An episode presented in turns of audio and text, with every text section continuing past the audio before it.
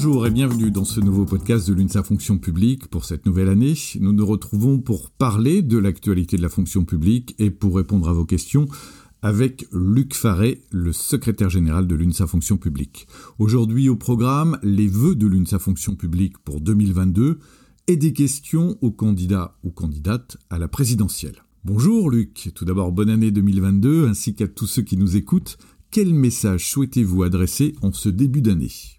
Bonjour Eric et, meilleurs voeux à tous. En cette nouvelle année au nom d'UNSA Fonction publique, je souhaite rendre un hommage fort et appuyé à tous les agentes et à tous les agents publics engagés et mobilisés en permanence et qui agissent pour l'intérêt de tous. Que ce soit les personnels des hôpitaux, des EHPAD, des établissements sociaux, des établissements scolaires en première ligne en cette période de Covid, que ce soit les personnels de la justice en sous-effectif, que ce soit les personnels de la police, des pompiers, de toutes les forces de sécurité, que ce soit tous les agents et les agents invisibles, mais indispensables pour la marche du pays, quel que soit le lieu où ils exercent, une collectivité régionale, départementale, communale, l'État, c'est aux 5,5 millions d'agents publics, contractuels comme fonctionnaires, au service des Français et à tous leurs proches, à qui j'adresse en priorité mes meilleurs voeux pour 2022.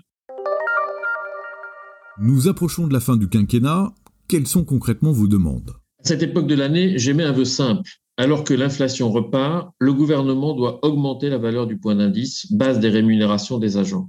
Mais je sais, ce n'est qu'un vœu, mais je n'exclus pas de nous mobiliser si nos gouvernants d'aujourd'hui et de demain ne prennent pas en compte cette juste exigence. Je demande aussi au gouvernement actuel de ne jamais oublier le dialogue social partout et de commencer par discuter, puis par écouter, par entendre les organisations syndicales avant d'annoncer dans la presse ces décisions. Un seul exemple, le protocole sanitaire fortement modifié pour les écoles, les collèges et les lycées a été rendu public par voie de presse dimanche 2 janvier pour une mise en application dès lundi, sans réelle concertation préalable. C'est tout le contraire d'un dialogue social efficace, mais grâce au professionnalisme des personnels que je salue le système éducatif tient bon. 2022 est une année particulière avec des élections présidentielles. Comment se positionne l'UNSA fonction publique? 2022 est une année importante pour notre démocratie politique et sociale, car c'est une année électorale. Élection présidentielle en avril, puis législative et enfin professionnelle en décembre.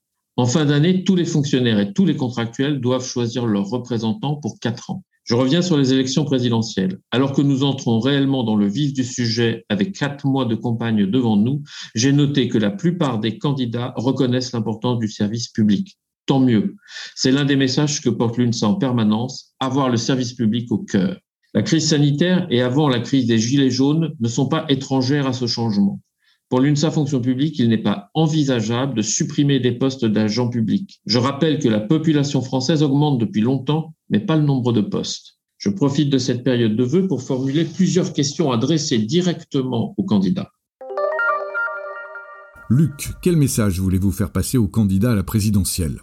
J'ai une première question. Comment pensez-vous reconnaître l'engagement des agents publics, en particulier au niveau de leur rémunération? Depuis plus de dix ans maintenant, la valeur du point d'indice est bloquée avec une seule augmentation de 1,2% arrachée en 2016 dans le cadre d'une négociation sur les grilles salariales.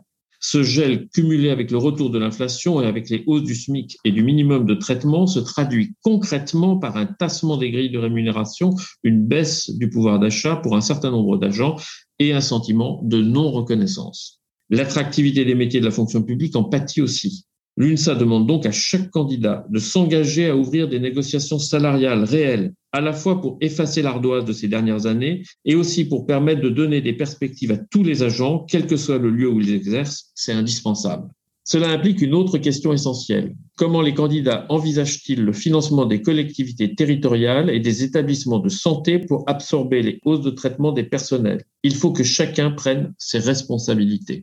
La seconde question porte sur les effectifs, avec deux aspects, augmenter le nombre de postes, mais aussi les pourvoirs.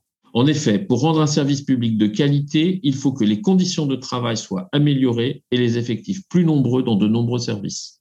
À l'UNSA, nous disons souvent que la fonction publique n'est pas un coût, mais une chance pour notre pays, une arme pour réduire les inégalités. Je vais prendre plusieurs exemples concrets.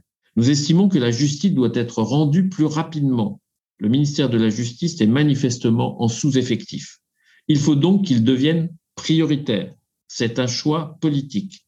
Il s'agit, afin non seulement de décider d'augmenter le nombre de postes dans ce ministère, mais aussi de les pourvoir et de donner les moyens techniques et logistiques à tous les agents pour que l'ensemble de la chaîne judiciaire soit plus rapide. Ce choix politique implique une hausse du budget, mais pas seulement.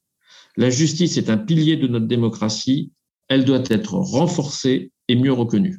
Second exemple, à l'hôpital et dans la santé, le Ségur, qui, je le rappelle, est un accord négocié et signé avec les organisations syndicales, dont l'UNSA est une étape fondamentale pour améliorer la rémunération des personnels, mais aussi le fonctionnement et l'investissement. C'est une étape importante, mais l'effort de la nation ne doit pas s'arrêter là, sous peine de redevenir, dans quelques années, à la situation antérieure. Demain, le vieillissement de notre population amènera de nouveaux besoins en santé. Gouverner, c'est prévoir, dit-on. À l'UNSA, nous nous contentons d'avoir un regard prévoyant. C'est l'une des raisons pour laquelle l'UNSA appelle à un grand plan Marshall pour le recrutement et la formation dans la santé. Sa réussite passera par une révision de la politique de formation, à la fois pour offrir plus de places en formation initiale, inciter davantage de jeunes à se tourner vers ce secteur professionnel, mais aussi en formation continue pour faciliter les reconversions. L'image et la reconnaissance de ces métiers doivent aussi être améliorées plus de personnel dans toutes les structures de santé est un gage d'amélioration de la qualité de vie au travail et de la qualité d'accueil de chacun, de chacun d'entre nous, évidemment. La troisième question porte sur les transformations numériques. Quel est votre projet en matière d'accompagnement et de protection des usagers face aux transformations numériques des services publics Cette question se suffit à elle-même, car elle concerne autant les citoyens que les agents dès aujourd'hui et dans les années à venir. Pour conclure, Luc, quel vœu pour 2022 J'aimais le vœu que le mot démocratie soit aussi le symbole de 2022. Démocratie politique et démocratie sociale pour la fonction publique.